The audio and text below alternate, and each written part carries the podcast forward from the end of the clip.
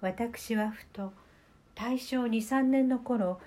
初めて木造の白髭橋ができて橋線を取っていた自分のことを思い返した。隅田川と中川との間に広がっていた水田老舗が次第に埋められて町になり始めたのもその頃からであろうか。しかし玉の井という町の名はまだ耳にしなかった。それは大正八九年の頃浅草公園の北側を限っていた深いドブが埋められ道路取り広げの工事とともに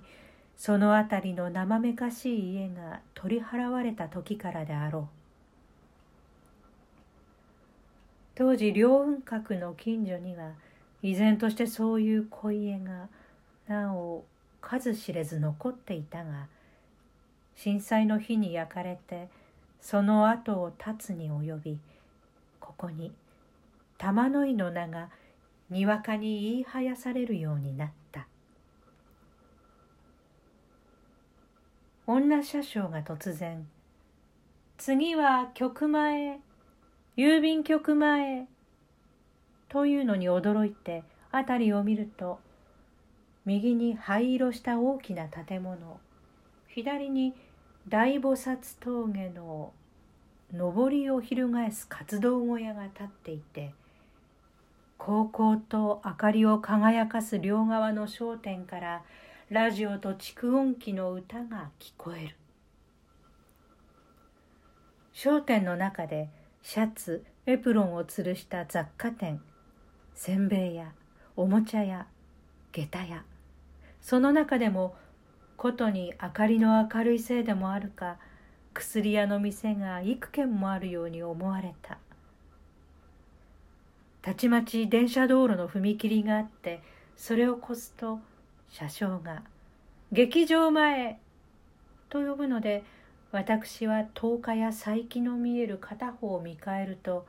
絵看板の間に「向島劇場という金文字が輝いていて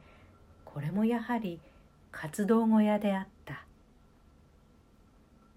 23人残っていた乗客はここで皆降りてしまってその代わり汚い包みを抱えた田舎者らしい四十前後の女が二人乗った。車はオーライスと呼ぶ女車掌の声とともに動き出したかと思う間もなくまた止まって「玉の井車庫前」と呼びながら車掌は私に目で知らせてくれた私は初め行く先を聞かれて金銭を払う時玉の井の一番にぎやかなところで降ろしてくれるように人前をはばからず頼んでおいたのである。